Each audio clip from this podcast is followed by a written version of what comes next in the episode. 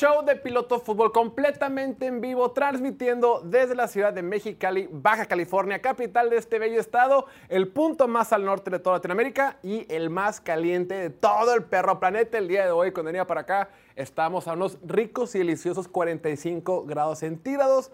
Me estaba cocinando como un rico huevo estrellado. Pero bueno, hoy es 11 de julio del 2023. Estamos nada más y nada menos que a 58 días de que arranque la temporada 2023 de la NFL. Qué rápido pasa el tiempo. La NFL, un dato curioso, es la única liga en Estados Unidos que pasa siete meses sin actividad. Es decir, desde que es el Super Bowl hasta la semana 1 de la temporada regular, pasan siete meses. Ni el básquetbol, ni el béisbol, ni el hockey tienen una sequía tan larga. Pero bueno, para estos momentos de dificultad, para estos momentos de falta de NFL, está aquí en el estudio como todos los días el ser humano con el mejor comportamiento de todo el país mexicano. y todo el mundo, el señor Diego El Lordi. Diego, bienvenido. Un gusto, un gusto. ¿Cómo te has portado? Muy bien, mucho calor, pero me sigo portando bien. ¿Cómo te has portado en tus vacaciones veraniegas? Tranquilo. ¿No ha habido, No ha habido desmadre. no ha habido despedidas?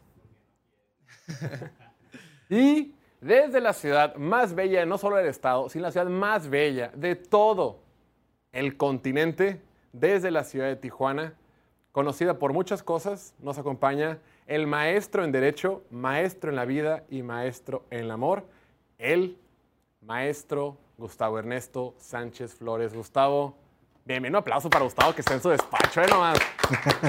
es para que le crean que sí es maestro en Derecho. ¿Cómo estás? Sí, para que no, que no piensen que es nomás puro verbo, ¿no? Oye, tanto que hablaban del, de- del clima, quería nomás comparar, ver cómo estaban las cosas. 43 grados en Mexicali actualmente. El, el carro me marcó 45, cariños, de, de- de mi casa para acá. Dentro del vehículo 45. Rico. Tijuana, no sé, ni, no sé si ni, de- ni decirles. O sea, no quiero provocarles ahí La, un la neta no quiero saber. 20 grados Sí, centígrados. sí. Perfecto. Hace calor, 25 grados. Qué rico, güey. Fíjate que hoy en la mañana he estado intentando recuperar el hábito de correr en las mañanas. Y en Mexicali Imposible. salí a correr a las 6:40 de la mañana. Ya es muy tarde, güey. Ya es demasiado tarde. No, no, no, no, O sea, no, si no. quieres correr a gusto, tienes que ir a las 5 y media, güey. Ojo los casos. Demasiado caliente. Terrible, ca- terrible. Y va a llover, bueno, también en Mexicali, ¿no? Está pronosticada lluvia, si no, me- Ah, si no No mal sé, recuerdo. tía Toña, no, Pero no se pone bien zarra aquí No, o sea, porque hoy. Hoy va a llover en la noche, de hecho. Sí. Uy, para Se que pone se- bien zarra con el calor. Se va a poner bien húmedo. Ah, no es cierto. Perdón. Va a llover en Mexicali. ¿Qué onda? Toda la próxima semana, a partir de jueves, una semana entera. Para que los que no saben, tenemos nueva sección de piloto clima con nuestra señorita Edecán, Gustavo Ernesto. Maestro de día, Edecán de noche. Pero sí, Hay que pagar la rico. renta. Pero bueno, mi Gus. Estaba pensando ahorita, antes, platicando antes de empezar a grabar hoy en la mañana, viendo los temas, eh, decía Diego que hemos, hemos tenido mucha chisma aquí en el programa, ¿no? Creemos que el punto más bajo en el que ha caído este programa en los casi tres años, dos años y medio, no, dos años y medio casi que lleva la plataforma fue la semana pasada cuando hablamos del delfín de la esposa de Patrick Mahomes. Dijo Diego, si ya hablamos del delfín, güey, aquí podemos hablar de cualquier cosa, güey. Entonces, pero no lo quería empezar- decir yo, pero me da gusto que se mencionó. Es que sí, está dura, está dura la- el verano tan largo. Pero bueno, ya la pro- en, en dos semanas arranca, no, el 19 de julio, una semana y media. El training camp. Training camp arranca Ocho el días. 19, 19 de julio, faltan ocho ¿Y el días. Hard Knocks es la semana después o cómo es? El Hard Knocks es a finales de julio. No es cierto, ni siquiera han dicho quién va a ser Hard Knocks, güey. Los Jets. Bueno, no es, no es oficial, pero, o sea, en cuanto empieza training camp, se van así. Bueno, termina bueno, la semana y sacan el episodio de la semana o cómo es. Pero ya lo, no lo han anunciado, güey. No. No, según yo, o sea, quedaron como que iba a ser, pero oficialmente oficial no lo han anunciado. Pero lo que va a estar muy padre, amigos, hablando de chisme y noticias de verano, es que el día de mañana va a salir la serie de Netflix llamada Quarterback. Hicieron como una especie de, siempre me confundo, es trailer, trailer, Eh, ¿Cómo le decimos aquí? tra- Trailer. Yo le digo trailer. trailer, El trailer. trailer, como trailer, Trailer. como se diga, trailer, trailer, trailer. Un. Avance. Ándale. Vi- ¿Vieron el video de Marte de baile donde dice McDonald's? ¿Tú sí, viste- tú sí lo viste, Gus? ¿no? ¿Tú- Donde deberían de aplaudirle porque su idioma natal es el inglés. Ah, O tú sí lo viste. el esfuerzo de hablar español es increíble para Marta de Baile. Dice la morra, eh, tú no puedes decir mal, mal Popocatépetl porque así lo aprendiste a decir. Sale un TikTok de un vato originario, es, no se dice Popocatépetl, se dice Popocatépetl, ¿sabe qué, güey? O sea, no sé, Sí, sí, sí, sí. y como que, bueno, es parte del- de lo que pasa en verano. El punto es que había salido un tráiler de solo dos minutos y más o menos, pero ayer o antier salió uno de cuatro minutos y medio y la neta no puede estar más hypeado. Si has tenido esta serie de Netflix, la mitad de buena que han hecho, lo que hicieron con Last Dance de la NBA, lo que hicieron con Drive to Survive de la Fórmula 1, lo que hicieron con Breakpoint o Full Swing del tenis y del golf respectivamente, neta va a ser un trancazote. ¿Y qué año? ¿Qué mejor año que escoger a la cara de la NFL el mayor talento que hemos visto en los últimos años? Y obviamente me a Patrick Mahomes y le toca ganar el Super Bowl. O sea, esta temporada o este este, este programa de Netflix va a estar bien fregón porque vamos a ver a Patrick Mahomes en su super año, Kirk Cousins en una temporada loquísima donde ganaron 11 for- partidos de forma consecutiva y pues Marcus Mariota que pues es parte del relleno como en cualquier situación. Mi Gus, Vaya, qué coincidencia para Mahomes ganar el Super Bowl con este show de Netflix. ey, no empieces No a sé. ponerte el No cono, tu sombrero de aluminio. le robaron. La gente, la gente sigue diciendo que le robaron a Filadelfia en la última jugada, ¿no? En el castigo ese de... ¿Fue James Bradbury o Drisley? Eh, Bradbury. James Bradbury, la línea defensiva de Filadelfia que no puede llegarle con el, Pasto. con el pasto tan desgastado en Arizona, en fin. Pero bueno, llámame loco. Oye, ¿cómo la ves, eh, mi Diego? ¿Qué esperas ver? Era, no era un tráiler, era un sneak peek, lo que le llaman, que es así un- una escena completa, pues eran como los primeros cinco minutos del, del show, o sea, el Ah. primer episodio, porque ahí sale como, ex- te los van presentando, ¿no? Ahora con la escena esa de Kirk Cousins explicando, pues no explicando qué es un quarterback, pero la lo importante que es un quarterback, ¿no? Cómo toda la temporada del equipo depende de esa posición, o sea, el quarterback, cómo los protege la NFL porque son la cara de la franquicia y que son más propensos a lesionarse, y pues la neta es el jugador más importante en el equipo. Y luego ya empieza como que empiezan a salir varios corebacks, ¿no? Pero recibiendo madrazos, así. Creo que salía ahí el. Ahora hasta Peyton Manning. Hasta Matthew Stafford, un video, pero así de, de hace Con 10 Detroit. años, con Detroit. El juego ese que se dislocó el hombro y, y regresó a ganarlo, algo así, contra los Browns. También sale por ahí Jalen Hurts, Trevor Lawrence, es así como un montaje pues, de puros corebacks.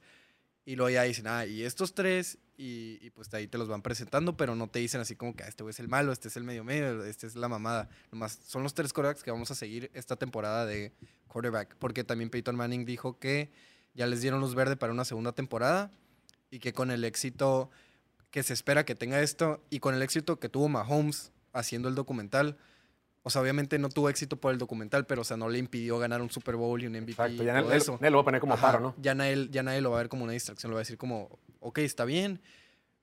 Hasta Peyton Manning dijo que a él le hubiera gustado ver, hacer algo así, porque cuando Puta, tuvo su lesión... mamado ver a Peyton Manning. Sí, cuando tuvo su lesión del cuello, que le ofrecieron, le ofrecieron grabar toda su recuperación y todo eso.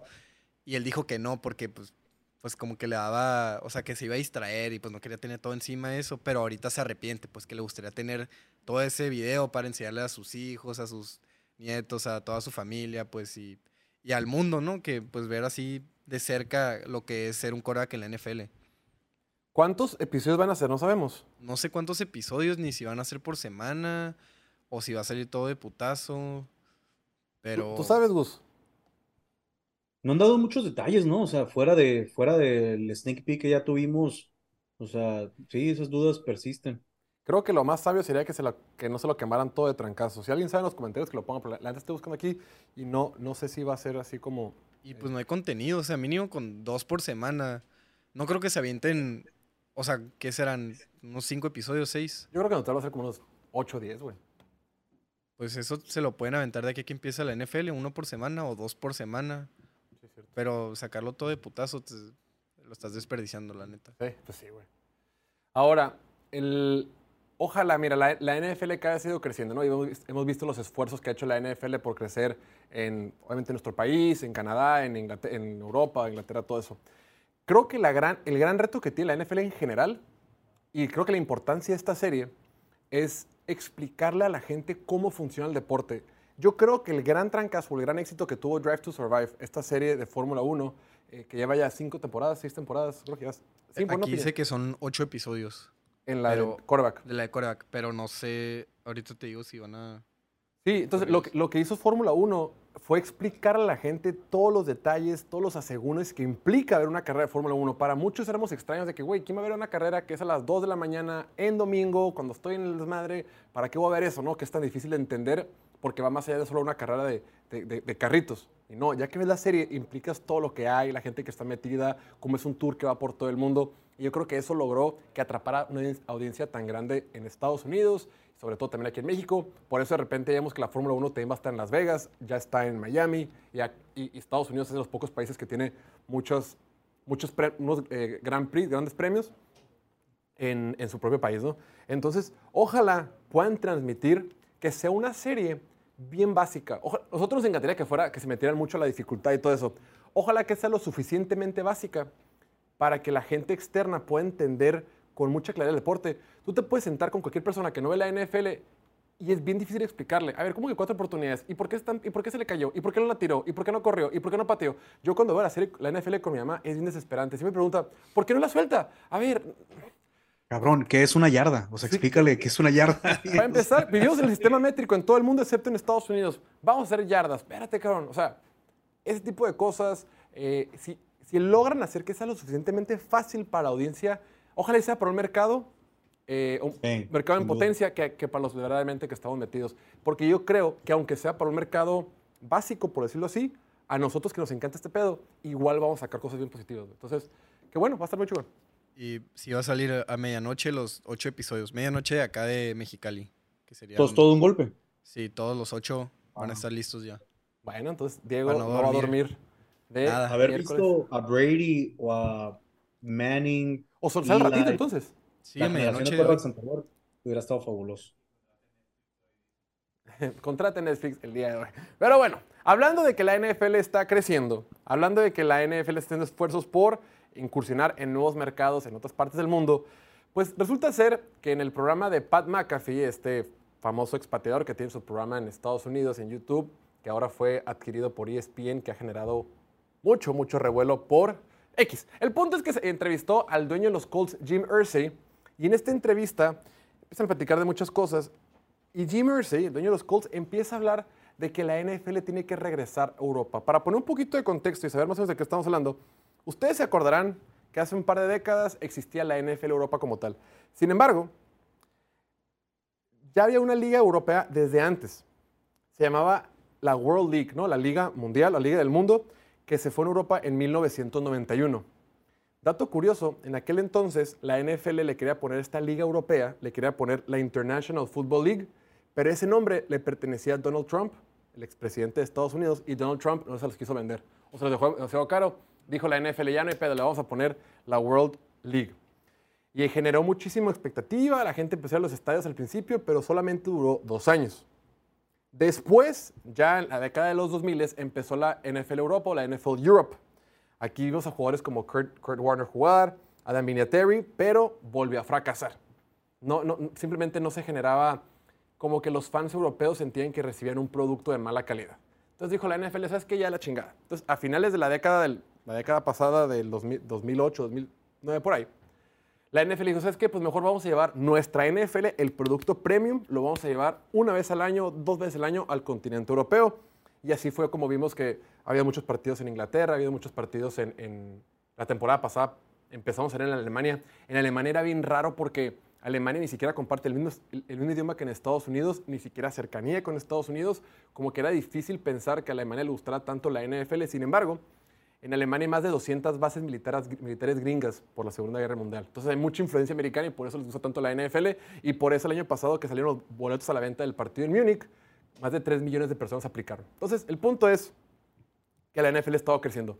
Y esta pregunta constante que siempre lo hacemos de que, a ver, güey, ¿por qué no hay un equipo en Europa? ¿Por qué no hay un equipo en, Ingla- en- en el Reino Unido o en México, lo que sea? Pues en esta entrevista que le hace eh, Jim Mersey o Pat McAfee al dueño de los Colts, dice, pues la neta, todos queremos crecer. Sabemos que hay un mercado grandísimo allá afuera y lo que él plantea es un esquema donde sea un equipo, una división, o sea, tener a cuatro equipos en una división. Solo, lo que dice, solo que lo que dice Jim Mersey es que dice, yo creo que entre los próximos 25 años vamos a poner una división completa en Europa. Yo digo, güey, 25 años es demasiado, quién sabe si vamos a estar vivos. Mi Gus, ¿qué tiene que pasar o cómo ves, cómo funcionaría una situación donde tengamos equipos de NFL de verdad, de la, de la liga de acá, de esta liga, bueno, de la liga de acá, pero que sean originarios de, de Europa. Creo que la idea de G-Mercy es bastante interesante. Creo que esa es posiblemente la única manera en que pueda funcionar. Porque todo el mundo lo primero que dice es la logística. O sea, ¿cómo vas a viajar, digamos, de Londres a Los Ángeles, a Seattle, Está semana tras semana, ¿no? Entonces, sí tendrían que tener dos bases, la europea y la americana, jugar una ronda de su calendario en casa, o sea, en Europa, y otra parte de su calendario estrictamente en Estados Unidos, y poder hacerlo así de esa manera, creo yo que pudiera ser viable, pero creo que como dice Jim, 25 años, a lo mejor no tanto, pero sí debería ser como una proyección de Oye, 10, van a ser 15 puros años. robots, pura inteligencia artificial jugando, güey, no mames. Sí. ¿Estás de acuerdo? Sí, no, pues, este, El éxito del tenis, ahorita viendo, me hice fan del, bueno, ya me gustó el tenis, pero hice más fan del tenis viendo la serie de Breakpoint. Eh, el éxito que tiene es que es un, es un deporte mundial. Claro que es caro y por lo general se le, se le guarda a las élites, lo que sea. Pero al final de cuentas, sus torneos son en Europa, en Oceanía, en, en- en México tenemos el Abierto de México, en, Sud- en Sudamérica. O sea, sí hay varios, o sea, sí es internacional, al igual que la Fórmula 1. La Fórmula 1 es cada semana o cada dos semanas cambiamos de sede y estamos por todo. Ellos están en Asia, en todas partes. Entonces, sí tiene mucho sentido hacer una especie de liga global, pero no sé si, si la NFL como que sí quiera crecer, pero hasta cierto punto sea medio celosa. pero no sé, tam- ajá, no sé si crecer así o sea, como que agregar un nuevo equipo, porque ahorita lo veo como todo muy perfecto, ¿no? Son cuatro divisiones con cuatro equipos cada una. Si agregas un equipo nomás, o sea, un equipo nuevo, se hace un desmadre, ¿no? O sea, no tienes, que, tienes que mandar uno para allá, y eso sí lo veo más, pues más viable, ¿no? Eh, llevan tiempo que han, han mencionado a los Jaguars que los quieren mandar para Londres y, y tienen muchos fans en Londres porque a cada rato Sí. los están mandando allá a jugar. Pero también está el, el- el tema ese de, o sea, cómo, cómo viajas ocho veces al año para allá y de regreso y todo eso. O también tener tu base acá y tu base allá y jugar ocho juegos aquí y luego irte ocho juegos allá y que todos los equipos te vayan visitando. O sea, como que la logística no... Sí, es lo que, lo que decía Jim Mercy, que tienes que tener dos, dos, dos instalaciones, dos, dos campamentos. Dos... Hice 25 años porque va a haber aviones que te traen en una hora. ¿Te acuerdas del Concorde, mi Gus? Cuando decían que el Concorde en tres horas podías llegar de Nueva York a Londres. sí. Eran otros tiempos. No, es lo que yo quería también comentar, o sea, cómo la, o sea, hasta, hasta cuántos equipos va a expandir la liga, o sea, ahorita tienen 32, como dice Diego, una simetría, digamos, idónea, pero, pues, ¿a cuántos van a llegar? ¿A 40, 42? No, va. O este, sea, que agregues uno no, en cada división serían pues ocho equipos nuevos. 40 equipos, pero 40 también, digo, yo sé que quieres hacer el, el, el juego con una atracción mundial, pero tal vez, es que mira, mientras más lo platicamos, más problemas le encontramos, entonces Sí. a lo mejor la solución que se los no traigan es para acá, güey. Imagínate un equipo en México, otro en Monterrey, otro en Tijuana para que Sí, esté concha, sí. Y la Sí. neta, eso, eso está... en Guadalajara. Pero, no, o sea... No, pero, pero Canadá y México, o sea, la verdad es que, ¿por qué no? No sé, la Ciudad de México, yo creo que sin problema, sin problema, pudiera ser sede de, un- de una... Es un tema de seguridad, es un tema mínimo, de... mínimo Monterrey. ¿no? Que está más cerca de, de los Estados Unidos y pues algo así como Toronto, que también hemos tenido juegos en Toronto Pero es en que, el pasado. Yo creo que la No, pero no tiene la misma cantidad, o sea, la, la- o sea, la- el volumen, pues la gente que llenaría el Estadio Azteca, son solo ocho semanas, ocho juegos que tienes que hacerlo. En cambio, o sea, lo puedes hacer como un evento, o sea, nacional prácticamente, porque son, repito, solo ocho fechas. O funciona muy bien así como lo están haciendo, de que ah, el juego en México, o sea, anual, y pum, todos se jalan. Y lo puedes vender los boletos en lo que quieras y la gente va a ir. Lástima que este año no va a haber. Ya sé. Pero sí, imagínate, Monterrey, Tijuana, Sí. Guadalajara y México.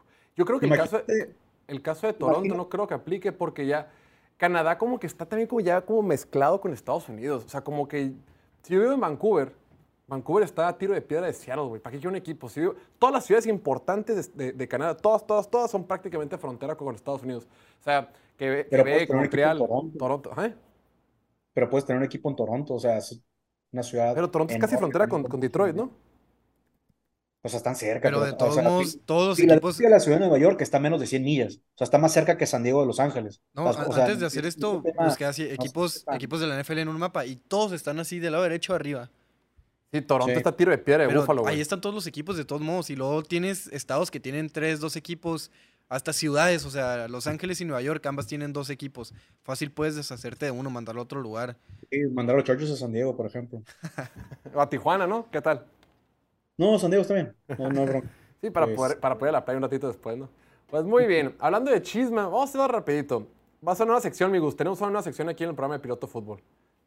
Esta semana hubo mucha- muchos temas, pero el que sobresalió, el capitán de todos, es el que tengo en mis espaldas. Voy a quitar para que se vea. Ventaneando. Vamos a poner la, el- la noticia. Güey, salió un tweet, pero pinche cuenta, güey, tiene como 14 followers. Era nomás el tweet que salió. Según los informes, Tom Brady y Kim Kardashian tuvieron sexo apasionado después de la fiesta blanca. ¿Se acuerdan, amigos, esta fiesta que hizo Eric Rubin, donde estaba toda, la- toda la, la crema innata de Hollywood y de la NFL? Decíamos que andaba Jay-Z, este, Jennifer López, Ben Affleck, este, Tom Brady, Kim Kardashian, Joe Burrow, Micah Parsons. Estaban ahí la crema innata. Tiene un like esa madre. ¿Eh? Tiene un like. es mi cuenta, es mi burner. Pero me dio risa, fíjate que esa foto me la mandó, me lo mandó un tweet, me lo mandó mi tío. Me dice, ¿cómo es esto? Y le dije, güey, ¿de dónde sacaron la palabra passionate? O sea, apasionado. ¿Cómo, cómo, saben el nivel de intensidad o el nivel de, de la calidad que hubo en esa interacción entre Tom Brady y Kim Kardashian? Ahora, eh, y luego ya busqué yo el tweet y encontré esta cuenta de Twitter que tiene, creo que 14 followers, una locura así, güey. ¿Cómo la ves, News? ¿Te gustaría que la nueva descendencia de Tom Brady tenga ciertos tintes Kim Kardashianescos? La cara. No lo puedo creer. No, no va a Esta decir nueva nada. sección. Qué honor que me toca estrenarla con opinión. Eh, Bueno, son las redes sociales, ¿no? ¿Qué más podemos agregar? Este, ojalá sí haya sido muy apasionado. Ojalá haya un video como el de anterior de Kim Kardashian y podamos evaluar el performance, ¿no? De Sí, Tom Brady. hacemos, al hace- respecto. hacemos así, Sí, realmente es el GOAT, pues, o sea. con ojo una- crítico. Claro, Sí, sí. claro, claro. Que no Todo quede puede ser a la interpretación de una cuenta de followers. Sí, puede ser. No, pero también Dove Kleiman, que tiene casi 200 mil followers, él también reportó, no lo mismo, o sea, no dijo que tuvieron sexo apasionado, pero dijo que estaban super flirty, o sea, coqueteando mucho en la fiesta esa, y que, que alguien cercano a, a la Kim dijo que Brady es exactamente su tipo. Y por ahí hay un comentario que dice, güey, la morra no tiene tipo, o sea, pasó de Kanye West, mil basquetbolistas, raperos, a Pete Davidson y ahora un jugador de americano, o sea, el mejor jugador de americano en la historia.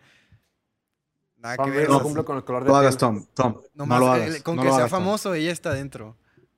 No lo hagas, Tom. No lo hagas. Está bien, pues ahí lo tienen. Con esto vamos a hacer un pequeño break y al regreso hablaremos un poquito de fantasy, un poquito de Denver, de los Broncos de Denver y un poquito de algunos jugadores que queremos comentar. Regresamos en dos minutitos. Venga. Estos son los cinco dueños más ricos de toda la NFL. Ranking actualizado 2003. El puesto número 5, Jerry Jones de los Vaqueros de Dallas. Además de ser dueño de un equipo tan prestigioso, ¿Me escuchan la bien? NFL también tiene su propia empresa petrolera y de bienes raíces en Dallas, teniendo un valor de 13 mil millones de dólares. El número 4, la familia Hunt, los dueños del equipo de Kansas City. Los Hunt son una de las familias más ricas en todo Estados Unidos. Tienen una empresa de petróleo, bienes raíces, son dueños del Dallas FC y de una parte de los Chicago Bulls. Tienen un valor de 15 mil millones de dólares. El número 3, David Tepper de las Panteras de Carolina. Es un gran inversionista financiero que vale alrededor de 18 mil millones de dólares. El número 2, Jody Allen, dueños del equipo de Seattle. Jody Allen es hermana de Paul Allen, quien fue cofundador de Microsoft junto con Bill Gates. La familia Allen también es dueña de los Portland Trail Blazers y de una parte de los Seattle Sounders. Valen alrededor de 20 mil millones de dólares. Y el dueño más rico de la NFL, el grupo Walton Penner, dueño de los Broncos de Denver. El grupo es dueño de la empresa Walmart, quien es liderado por Rob Walton, Greg Penner, Gary Walton Penner y entre otros integrantes. Ellos valen alrededor de 60 mil millones de dólares. Síguenos más contenido de. Estos son los cinco quarterbacks más malos que han ganado un Super Bowl en la NFL. En el quinto puesto está Brad Johnson de Tampa Bay, un quarterback promedio para un equipo con una gran defensiva de los Bucks en 2002. Tuvo una temporada de Pro Bowl ese año y después de esa temporada fue muy inconsistente y no volvió a lograr nada. En el cuarto puesto está Jeff Hostetler, si es que así se pronuncia, de los Giants de Nueva York. Siempre fue el suplente de Phil Sims. En los últimos partidos de la temporada de 1990, Sims se rompió el pie y tuvieron que recurrir a Hostetler. Ganó el Super Bowl después de que los Bills fallaron un gol de campo y así se coronó el equipo de Nueva York. En el tercer lugar está Jim Plunkett de los Raiders. Dos veces campeón de Super Bowl y MVP del Super Bowl. Fue totalmente respaldado por una dominante defensiva en ambos partidos de Super Bowl. Nunca fue bueno, terminó su carrera con 164 touchdowns y 198 intercepciones. En segundo lugar, Doug Williams de Washington. No fue titular en la temporada en la que ganaron el Super Bowl. De hecho, la temporada regular solo inició en dos partidos y ambos los perdió. En los playoffs se convirtió en titular y ganó el Super Bowl, siendo nombrado el jugador más valioso del partido. Después de esto, nunca se le vio nada parecido. Y en el puesto número uno, el peor quarterback en la historia en ganar un Super Bowl. No te preocupes, no es Nick Foles. Obviamente me refiero a Trent Dilfer de los Baltimore Ravens campeón en el año 2000 cuando lanzó 12 touchdowns y 11 intercepciones.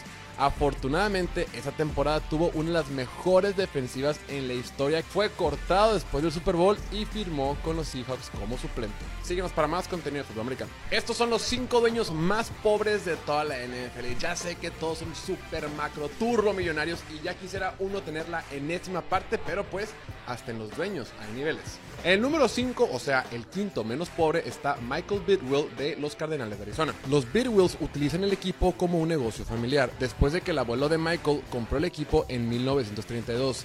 Él tiene un valor de 1.4 mil millones de dólares. Después tenemos un empate por el cuarto y el tercer lugar. De un lado está Siggy Wilf, el dueño de los Vikings, y del otro está Virginia Hallas, la dueña de los Bears. El negocio de la familia Wilf son los jardines de hogares. Tienen más de 100 tiendas y 90 mil unidades de departamentos alrededor de Estados Unidos. Los Hallas hacen su fortuna a través del equipo que tienen de la NFL después de que el padre de Virginia, George Hallas, haya comprado a los Bears en 1920. Estos dos dueños valen alrededor de 1.3 mil millones de dólares. En el segundo lugar está Art Rooney II, el dueño de los Pittsburgh Steelers. Art Rooney Sr., su abuelo, fundó a los Steelers en 1933 y la familia ha hecho la mayoría de su fortuna a través del equipo, tiene un valor de 1.2 mil millones de dólares. Y en primer lugar, o sea, el dueño más pobre de la NFL es Mike Brown, el dueño de los Cincinnati Bengals. El padre de Mike fue Paul Brown, ex entrenador de los Cleveland Browns, quien fundó el equipo de los Bengals en 1968.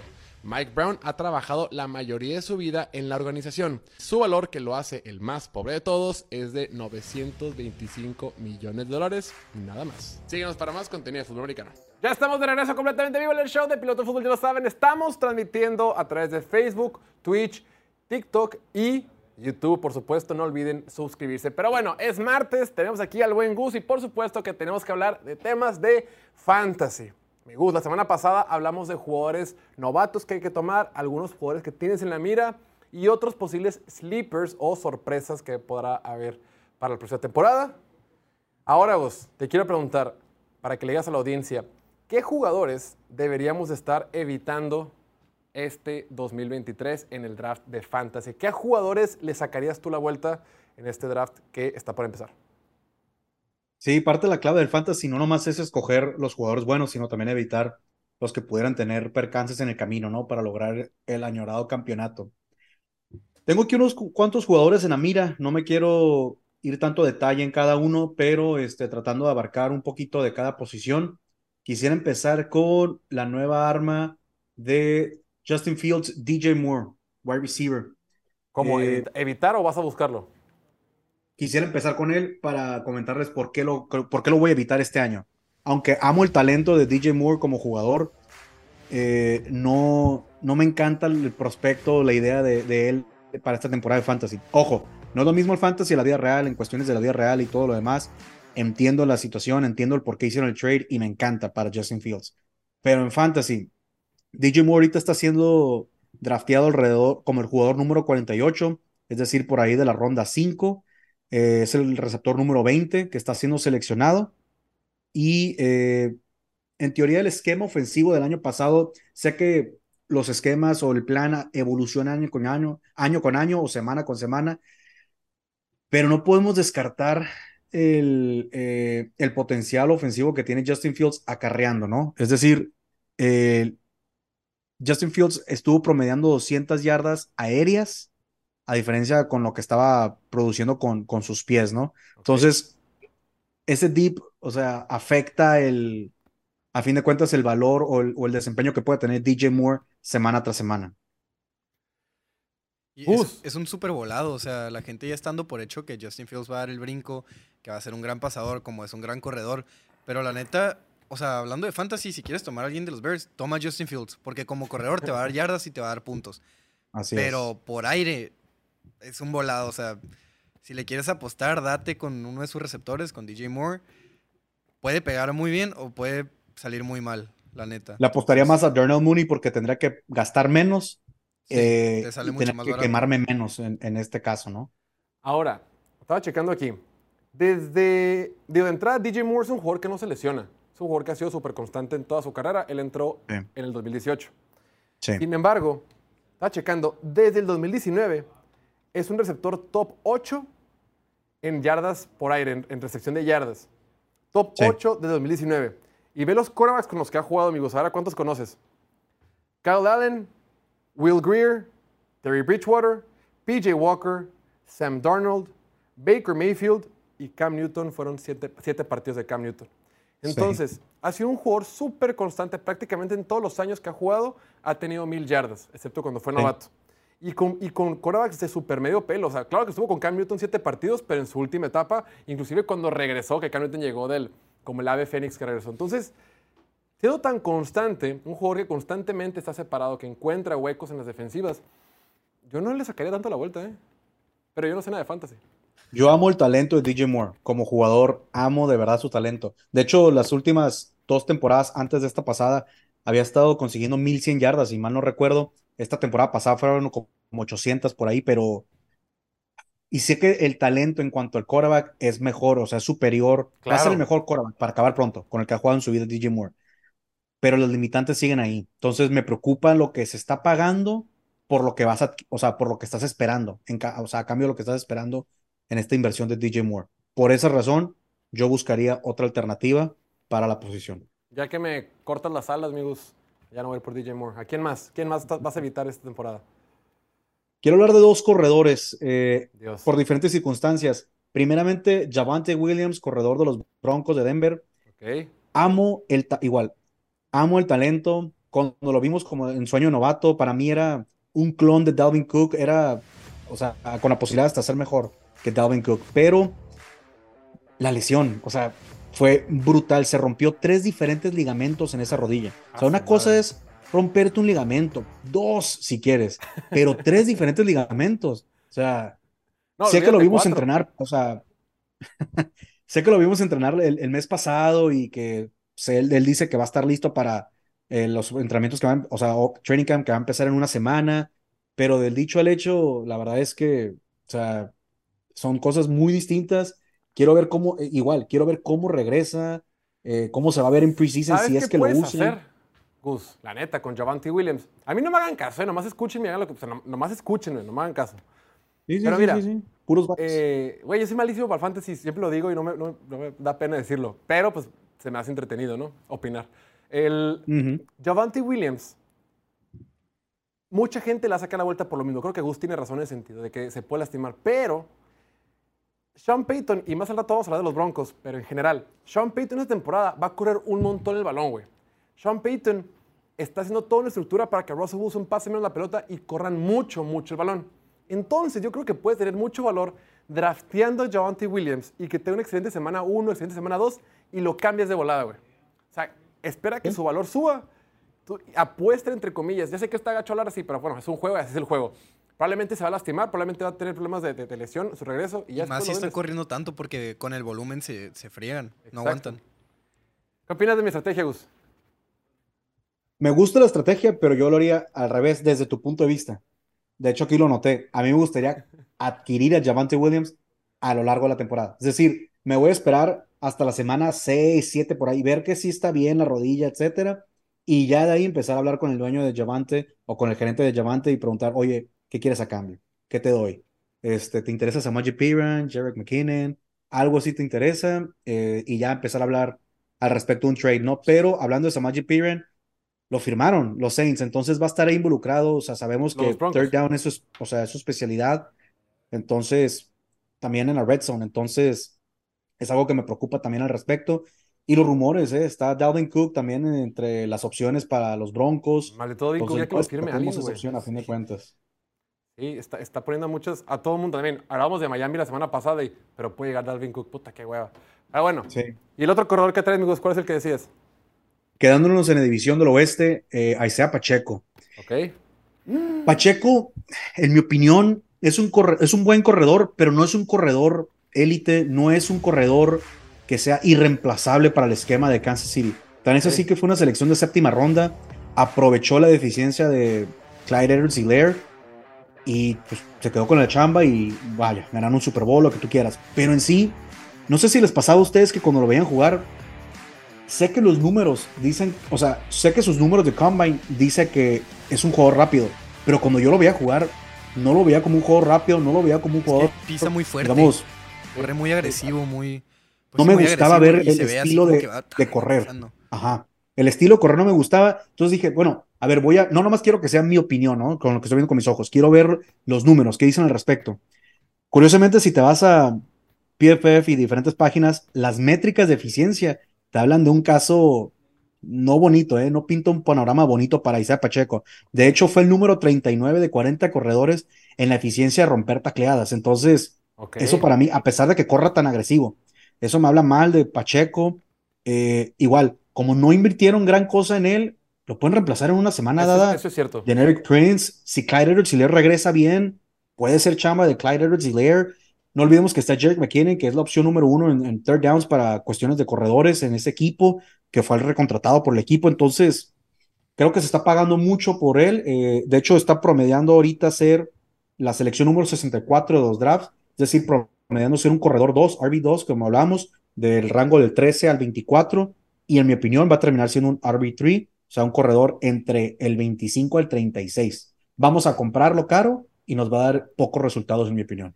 No, y la, temporada pasada nomás corrió para más de 100 yardas una vez, que fue contra los Chargers. Corrió para 107. Todos sabemos y que no tuvo. Qué sorpresa. y no tuvo, no tuvo ninguna recepción, no anotó. O sea, esa semana que tuvo su mejor juego por tierra, nomás hizo 10 puntos. Ah, la madre. y eso es lo peor que puedes esperar. O sea, tener corredores que no te van a dar nada por el juego aéreo híjole, terrible. Y tú dices, bueno, se lesiona Pacheco, digo, perdón, se lesiona McKinnon, voy a que le den juego Pacheco, ahí está Clyde Edwards pueden firmar otro corredor este, para cada semana y se le acabó ese, ese tipo de expectativas, ¿no? Entonces, en mi opinión, busquen otras alternativas, sobre todo en Johnny Gibson, que hablábamos la semana pasada. Eh, pero bueno, ese fue el corredor que también les quisiera advertir en mi opinión. Fíjate que su historia es muy este, emotiva, tiene las historias más bonitas. Bueno, no bonita, no, no, es bonita, porque no es bonita, perdón, más, más emotivas diría yo, porque sí es como ha pasado tanta adversidad, pero eso no necesariamente se traduce a puntos de fantasy. Recordemos que aquí estamos jugando fantasy, no otra cosa. Diego, ¿tú a quién traes? ¿Tú a quién, qué jugador le va a sacar la vuelta esta temporada? Traigo uno que lo están hypeando así como si fuera el próximo Tyreek Hill o algo así. Kadarius Tony, receptor de los Chiefs. Que cerró muy bien el año pasado, no anotó en el Super Bowl, tuvo ese regreso de patada en el Super Bowl. Y ya por eso la gente dice, este güey es el futuro, este güey va a hacer todo. Y porque se fue Juju. Ajá, y porque se fue Juju. Pero ahí sí Valdez Scantling, eh, creo que Sky Moore va a ser una mayor amenaza por el juego aéreo. Sobre todo lo vertical, ¿no? O sea, lo que sean más de 5 yardas, ahí van a estar Sky Moore, Valdez Scantling, este, Rashid Rice, el novato. Por ahí hay gente que todavía cree en Justin Ross por alguna razón. pero Kadirius Tony... Basta. Sí, basta. Kadirius Tony es más como un no, no quiero decir Divo Samuel, porque Divo Samuel es lo, lo mejor que podría llegar a ser Kadir Stoney, pero es como un Divo Samuel así patito. Y muy propenso a lesionarse. O sea, el güey, por eso lo cortaron los Giants. No producía porque no jugaba.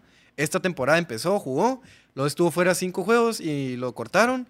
Llega a los Chiefs, tiene un juegazo contra los, contra los Jaguars, ¿no? 19 puntos de fantasy, o sea, anotó, tuvo corridas largas, recepciones. Es que parecen corridas porque son recepciones cortas y va, cortando ta, ta, ta, ta, yardas. El joystick, el joystick, el joystick humano. Y después de eso se lesionó. Estuvo fuera una, dos, tres, cuatro, cinco semanas. Regresa contra Seattle y tuvo 7.8 puntos de fantasy en una jugada. O sea, anotó. Anotó en un ah. pase así de. que fue de 8 yardas, una recepción, 8 yardas, touchdown, son 7.8 puntos. O sea, si no anota, no te hace nada, la neta. Después de eso, contra Denver, no pasó de los 10 puntos. Y en la semana 18, que pues ya no cuenta, o sea, ya no hay fantasy, nomás porque anotó, pasó de los 10 puntos, pero o sea, 12 puntitos no es nada. No, no veo el hype. Está muy emocionante que en tan pocos acarreos, tan pocas recepciones haya tenido tantos touchdowns. Bueno, dos touchdowns, o sea, en 14 recepciones, dos touchdowns es mucho, ¿no? En proporción. Pero es súper o todo o nada, ¿sabes? Si no te anota, si no te tiene esa una jugada larga o un touchdown corto, no te va a hacer nada. O sea, tuvo juegos de menos de 5 puntos cuando sí estuvo activo. Y toda, también está ese tema que no sabes cuánto te vaya a durar. Porque el güey corre, corre como si no tuviera tendones, pero sí tiene y se los está acabando. Y pues sí, o sea, no, no es un güey que... Lo que estás buscando en fantasy, sobre todo con un receptor número uno, que este güey lo están viendo como... Volumen. Número uno en el equipo, pues, ¿no? O sea, no, no en tu equipo de fantasy, pero en el equipo de los Chiefs. Lo están viendo ya como si fuera el siguiente Terry Hill o como si fuera un Travis Kelsey o algo así. Es un güey que te tenga consistencia, ¿no? Que tenga 13, 14 buenas semanas y 2, 3 malas. Este güey es al revés. Te puede tener 3, 4 muy buenas de 20 puntos y en las demás ni siquiera te va a pasar de los 7, 8. A ver si podemos poner el meme de ya está muerto, ¿no? Por favor, ya déjalo. ya está muerto. Sí, luego también está el tema de pues los Chiefs cómo manejan su ofensiva y sobre todo Mahomes siendo un quarterback pues el mejor quarterback del Tan planeta, bestia. ajá. Reparte mucho el balón, no se clava mucho con uno fuera de Eso. Travis Kelsey. En- Ese es en- el tema para mí. Ajá. Eso, el único receptor que ha tenido de mil yardas es Tyreek Hill. Y Travis Kelsey, que pues es un tight end. El que Pero estuvo- dos el año pasado estuvo cerca de Juju. que- Ajá, pero, pero nadie pasa las mil yardas. Y tiene muchos que están como por las 400, 500 por ahí. O sea, creo que el año pasado fueron 8 que tuvieron más de, más de 250. O sea, reparte el balón machín. Incluso McKinnon tuvo más de 500. O sea, no se clava con uno y no se va a clavar con un güey que, que no es un receptor puro. Si a alguien le vas a apostar en ese equipo, apuéstale a Sky Moore. Es el, es el que podría ser Ándale, una amenaza interesa. vertical. Eso, eso, eso me gusta y podemos hablar más de ello porque creo que Skymore puede tener un buen segundo año. Mi Gus, ¿quién más? Échame otra posición. ¿Quién más le vas a sacar? Ahora la hablando de tight ends, George Kittle de San Francisco. ¡Ah! Sí, sí, sí, sí, sí, sí. ¿Qué te O sea, hizo, güey? Es de los pocos que son, a San digamos, Francisco, ¿ah? Se nota. Se, not- se son nota de que le los a pocos que quisiéramos draftear, pero en mi opinión, creo que va a salir más caro de lo que realmente es. Eh, número uno, no digo que últimamente ha comprobado que no tiene tantos problemas de salud, pero de todos modos no está 100% toda la temporada ahí para San Francisco. De hecho, los últimos años ha jugado 15, 14, 8 y 14 juegos. Es decir, en los últimos cuatro años no jugó una temporada completa para su equipo. Entonces, Pero 14 y 15, pues está bien, ¿no? Y la temporada pasada tuvo 11 touchdowns. Está es bien, pero para gusta. su desgaste físico, eh, es más bien, perdón, su estilo de juego se presta a un desgaste físico que limita las oportunidades que tenga el A ver, jugador. cuando dices evitarlo, 11 ¿cuándo lo evitarías? Una- pues claro que si lo tienes en la 14 ronda, pues no lo vas a evitar. ¿Cuándo lo Sí. Por ejemplo, ahorita se está yendo en la ronda 4 en promedio, ¿Ok? eh, como el Tyrant 4, que de hecho me sorprendió, yo, pensé, yo pensaría que fuera el Tyrant 3, pero TJ Hawkinson se está yendo antes que él. Eh, yo en esa ronda, la verdad es que me, me quisiera quedar con receptores más que George Kittle y le apostaría por un Darren Waller o un Kyle Pitts incluso en la Ok. ronda 6, 7 este, posteriormente, ¿no? A, a Kittle. Pero también el tema del quarterback, o sea, si es Brock Purdy, si es Trey Lance, si es Sam Darnold, sobre todo si es Trey Lance, este, la habilidad de correr también le va a quitar intentos de pase que pudiera ir rendir o hacer daño George Kittle, ¿no? Y también, como decíamos, su estilo de juego y talento, que es tan físico a la hora de bloquear, claro que Kyle Shanahan lo va a querer usar en juego terrestre y también, no por culpa de él, pero por su talento, lo usa en el juego terrestre y limita sus oportunidades en el juego, el juego terrestre, pues no nos da Yo lo veo puntos al revés fantasy. porque lo, está más tiempo dentro del campo, güey. Y Kyle Shanahan puede hacer tanta cosa que son más oportunidades para que le toque la bola a él, ¿no? Claro, pero a fin de cuentas van a tener un cierto número de, de corridas que van a querer implementar porque así es Kyle, este, Claro, claro, ese claro. es el estilo de juego. Y ahora va a tener una temporada completa con Christian McCaffrey, que pues no lo hemos visto competir con alguien así en una ofensiva. También está repartido entre Deebo Samuel, que si este año regresa de sus lesiones e inconsistencias, otra amenaza a sus targets. Y Brandon Ayuk, que siempre es la promesa de que va a ser el mejor receptor de la liga, del cual, híjole, quisiera creer porque yo amo su talento, pero también pues está esa amenaza, ¿no? Para el juego aéreo. Muy bien. ¿Quién más traes tú, mi Diego? Me gustaría agregar más breve y es más como no cometan el mismo error que yo. O sea, es, no- no- es algo, se me hace obvio, pero por ahí hay unos que quieren, quieren, Ganarle al sistema. sí, sí. No draften a Michael Thomas. Yo ya me rendí. El güey no ha jugado desde el 2019. En 2020 Suscribo. se perdió nueve partidos, o sea, media temporada. 2021 no jugó para nada. El año pasado demostró que todavía tiene el talento, pero no tiene el cuerpo. O sea, Tuvo una semana de 50 puntos. tuvo. Yo lo tenía, yo lo drafté y al, principio estaba. "Uy, le pegué. Y ya estaba escuchando ofertas de. Pues de intercambio. Y yo, no, no, no, me lo voy a quedar todo el año y voy a ganar. Terminé ganando, pero eso es porque soy muy bueno, ¿no? Claro. Y, y sí, o sea, la, la semana 1 contra Atlanta, dos touchdowns. e- Y en zona roja, o sea, es una amenaza en zona roja, te va a anotar. Pero, el- o sea, Sí. tiene que jugar para anotar. Y el el güey no puede, o sea, te Pues sí. duró tres juegos. Duró tres juegos nomás. Este tip es importante. Para que tu jugador a puntos es clave que esté jugando.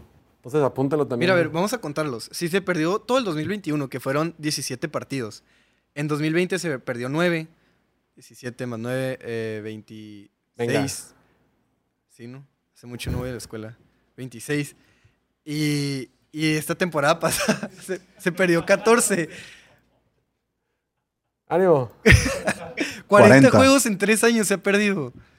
No seas mamón. De hecho, en la semana 3 tuvo más puntos Chris Olave. Ese- Ajá. Este año. Sí, ah, y además este ese tema, o sea, incluso si está sano, eh, pues ya Chris Olave es, es el, es el que sigue, el que, al que le van a pagar. Obviamente no esta temporada ni la siguiente, pero o sea, es el que sigue, pues va a ser el, el receptor franquicia. Está joven. eh, y luego también tienes por ahí Rashid Shahid, que esperamos que tenga una super temporada. Tienes varios corredores que te van a robar juego, sobre todo en la zona roja. Ja- eh, Jamal Williams, que es- fue el líder de touchdowns la temporada pasada. Incluso estando sano, no le apostaría a Michael Thomas. Entonces, no lo hagan. No lo haga, favor. compa. Muy bien. Mi Gus. ¿Quién más? ¿Quién más vamos a evitar este año? Por último, en mi opinión, Aaron Rodgers, ¿Qué? el nuevo quarterback de los Jets de Nueva York. ¿Te refieres al mejor talento Sí. que ha pisado un campo de fútbol americano en la historia? ¿En O sea, entiendo el hype y todo, la emoción de los fans de tener No a Aaron Rodgers por fin en Nueva York, pero la verdad es que me preocupa el tema de, o sea, que es tan impredecible este cuatro. Una semana está haciendo peyote en Yucatán, a la siguiente está, o sea, contemplando el retiro. Entonces, esa inestabilidad para mí es, o sea, prefiero apostarlo a otros quarterbacks. También estando en la ciudad de Nueva York, pues, no sé, creo que Juan en Jersey, de por sí en Green Bay es, es o sea, llama toda las- la atención del mundo. Ahora imagínate en la ciudad de Nueva York, no sé, me, preocupa un poquito esa combinación. Pero también creo que hay otros quarterbacks, o sea, está muy similar su ranking con otros quarterbacks por los cuales yo le apostaría. Rápido y cortito, Tua Tagovailoa, Daniel Jones y hasta incluso creo que Russell Wilson. Le apostaría un poquito más por encima de Aaron Rodgers. Russell Wilson por encima de Rodgers. Estoy aquí viendo sus números. El año pasado, 2022, 2023, bah, 2022, Ujú. tuvo su segundo peor año en toda su carrera. ¿Sí? ¿Ok? Y sí, terminó como quarterback top 12 en fantasy. Entonces, yo dudo que en 2023 tenga un peor año que en, el, que en el 22 por el equipo con el que está, la ofensiva, la línea ofensiva, los receptores, el corredor, el coach, todo eso. Entonces, yo creo que su piso o lo peor que le puede pasar a Aaron Rodgers es que termine como top 12. Entonces, no, yo, yo no Lo mismo, lo mismo dijimos el año pasado de un tal Russell Wilson, hablando de lo mismo. Y no terminó, te puedo adelantar, en el top 12. No voy a decir que va a ser el mismo caso, no digo que va a ser el mismo fracaso, pero no nos confiemos. En mi opinión, hay otras opciones poco más seguras, jóvenes, con mayor potencial que lo que ya ¿Cómo tiene. qué Korak eh, lo tomarías? ¿Como un Korak ahorita en el draft? ¿Como si el Korak número 12, número 15? ¿Qué Korak crees que es en tu ranking? No está en mis 12, ahorita, en mis primeros 12, personalmente. Ok, está bien, ahí lo tienen. Entonces, si- la recomendación de Gustavo es, si lo van a draftear, que sea como tu quarterback banca. Muy bien, nomás recapitulación de lo que estos caballeros han dicho el día de hoy. Eviten a Michael Thomas, para sorpresa de nadie. Kadarius Stoney, Javante Williams, Isaiah Pacheco, George Kittle, Aaron Rodgers y DJ Moore. Nosotros vamos a ir un pequeño break y al regreso, justamente, vamos a hablar un poquito más de los Broncos de Denver y de Russell Wilson. Ya regresamos, venga. Los Delfines de Miami tienen la ventaja de local más peculiar de toda la NFL. Escucha esto. En 2015, el dueño de los Dolphins quería que Miami fuera la sede del Super Bowl, pero su estadio en ese entonces era increíblemente viejo y se estaba deshaciendo. Entonces decidió invertir 500 millones de dólares en renovaciones y tan solo tres años después recibieron el Super Bowl 54. Pero fuera de su sueño de tener el Super Bowl, los delfines le instruyeron a los arquitectos que hicieran las renovaciones de tal forma que su banca esté cubierta en sombra, mientras que la del equipo visitante esté bajo el sol. Esto ha provocado que sus oponentes se vean obligados a descansar en temperaturas de hasta 50 grados, mientras que los Dolphins disfrutan de temperaturas hasta 20 grados inferiores. Pero eso no es lo único que hacen para incrementar su ventaja en casa. Aparte, en lugar de utilizar su uniforme oscuro en casa, ellos usan jerseys blancas para que su oponente se vea forzado a usar jerseys oscuros y de color para así absorber más calor. Y la estrategia les ha funcionado. Los delfines han ganado el 63% de sus juegos en casa desde el 2016, mientras que tan solo han ganado 35% como visitantes. Y nos para más contenido de fútbol americano. ¿Crees que volvamos a ver a Deshaun Watson, ese Deshaun Watson que lanzó para más de 4.000 yardas en 2020 con los Tejanos de Houston, ahora con Cleveland? ¿O crees que después de los seis partidos que jugó en 2022, este tipo no tiene remedio? Digo que nada, no nomás fueron más de 4.000 yardas, fueron casi 5.000. Y sin DeAndre Hopkins, en un equipo malísimo que quedó 4-12 a pesar de la mejor temporada de Sean Watson, donde tuvo más yardas por aire, más touchdowns y menos intercepciones en su carrera. Sin DeAndre Hopkins otra vez, ¿no? La neta, pues siempre decimos que los equipos inflan de más a sus jugadores y que con los videos y que, que los reportes del training camp que va muy bien y así. Pero los videos que he visto de, Sean Watson las últimas semanas, para mí está de regreso. Son pases precisos, con velocidad, con poder, pases largos, está conectando con Elijah Moore, con Amari Cooper. Y además tienen a Nick Chubb, uno de los mejores corredores en la NFL. Es el mejor roster de su carrera sin pedos. Si este draft hubiera sido elegible, lo hubieran tomado antes que Bryce Young. O sea, no, no hay duda. Y, Ah, y- sí, 100%. y todos los, y todos los eh, scouts y administrativos de la NFL dirían lo mismo. Mucha gente lo llama el Kyler Murray, Kyler Murray alto, ¿no? Por esa movilidad que tiene, tipo súper elusivo, súper rápido, eh, la manera en que genera jugadas después de eh, bajo presión, lo que sea. Váyanse a YouTube, a su plataforma preferida y busquen Caleb Williams Highlights, güey. Es una locura, no se acaban, güey. Yo para antes del programa dije, voy a ver uno cortito. No hay videos de 4 minutos. No hay. Porque sus, sus highlights son de 12, 14, no van a encontrar. Pero es una locura. Mucha gente, más bien, gran parte de este, de este apetito que existe por quarterbacks como Caleb Williams es que existe Patrick Mahomes. Cuando Patrick Mahomes llegó a la liga, no había quarterbacks en la NFL que fueran como Patrick Mahomes. O sea, este molde de quarterback como un poquito más improvisado, que puede tirar de diferentes ángulos, que puede tirar brincando, parado, de como sea, no existía. Entonces los scouts tenían un poquito de miedo en draftear a Mahomes y por eso no fue el primero tomado. Por eso lo tomaron hasta el número 10. Entonces, ahora que ya todos sabemos lo, lo padrísimo que puede ser tener un quarterback como, como Patrick Mahomes, es por ello que Caleb Williams se vuelve tan interesante. Vayan a ver sus videos y vayan cómo el tipo puede lanzar desde cualquier lado, corriendo para la izquierda, corriendo para la derecha, desde abajo, brincando. eh, y además, lo más interesante de todo es que cuando está en la bolsa de protección, cuando está plantado, también es una maravilla. Ya estamos de regreso completamente en vivo en el show de Piloto Fútbol. Ya lo saben, estamos transmitiendo en Facebook, YouTube, Twitch y TikTok para todos ustedes. Eh, ustedes no olviden suscribirse en las distintas plataformas. En el segmento pasado hablamos un poco del fantasy, qué jugadores hay que evitar. Entonces, para que si no lo han visto, regresense y chequen la mejor estrategia de los jugadores que tienen que evitar en su próximo draft. Muy bien. Ahora quiero hablar de algo diferente, un poquito ya más de NFL, pues cuestiones puntuales. La pregunta que surge el día de hoy es la siguiente. Russell Wilson el año pasado fue esta contratación bomba, ¿no? Donde fue, empezó, fue demasiado mediática con todo el tema de Let's Ride, de su llegada, siendo la contratación más cara o más importante en el mercado de quarterbacks. Todo lo que Denver, a final de cuentas, tuvo que intercambiar, todo lo que tuvo que mandar a Seattle para hacerse los servicios de este quarterback que ha llegado a dos Super Bowls. Todos sabemos cómo terminó, todos sabemos lo patético que fue, todos sabemos lo triste que fue evidenciar a los Broncos el año pasado. Inclusive Russell Wilson ni siquiera terminó de jugar. Russell Wilson esta temporada cumple 35 años, sin embargo todavía le quedan 5 años más de contrato. Va a terminar su contrato con- hasta que tenga 39. Entonces, esta temporada, este 2023, el equipo de Denver, ahora que tiene un nuevo dueño, los nuevos dueños son la empresa, los dueños de los Walmart, y llegó Sean Payton. Sean Payton, uno de los mejores coaches en las últimas dos décadas en la NFL, es una mente ofensiva, es, eh, futuro salón de la fama y todo lo demás. Y se espera que él pueda arreglar este problema. No necesariamente que pueda arreglar a Russell Wilson, sino que pueda arreglar la ofensiva de Denver. Porque si hoy tú le preguntas a, la, a los dueños o a la mesa directiva de Denver, ¿quién es más importante para el equipo? ¿Sean Payton o Russell Wilson? Todo mundo te decir Sean Payton. Entonces Sean Payton está en un lugar privilegiado en el sentido de decir, tengo que trabajar con Russell Wilson. Si funciona perfecto, si no, probablemente se va a tener que ir.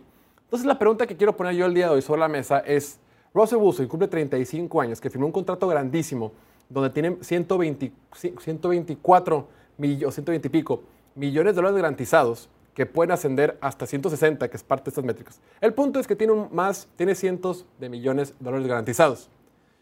Aún así, siempre se pueden desprender de él. Yo lo que te quiero preguntar a ti, amigos, el día de hoy es, a cómo ves las cosas, a cómo es la conferencia, a cómo es la división, a cómo es el equipo de Denver, ¿cuánto tiempo crees que le queda a Russell Wilson con los Broncos? Realísticamente, creo que dos temporadas más, pero no Ay, me güey. sorprendería que es, bueno, esta y las que sigue, pero no me sorprendería que si el rendimiento es el mismo, después de este año se deshagan de él. Como dices, Sean Payton tiene prioridad sobre, sobre Russell Wilson, entonces lo más importante es el rendimiento en la posición de quarterback. No se van a hacer este, la víctima, en este caso, los Broncos de Denver. Y corríjanme ustedes, creo que ayuda bastante tener a que el segundo dueño más rico de la NFL. ¿Cuál segundo, En güey? este caso ahora con o los más ricos. Pues es el de los Walmart, güey, es de los más días del mundo, güey. Por eso, o sea, o sea, no tiene ningún problema en, en deshacerse de, del contrato de Russell Wilson, ¿no? Monetariamente hablando.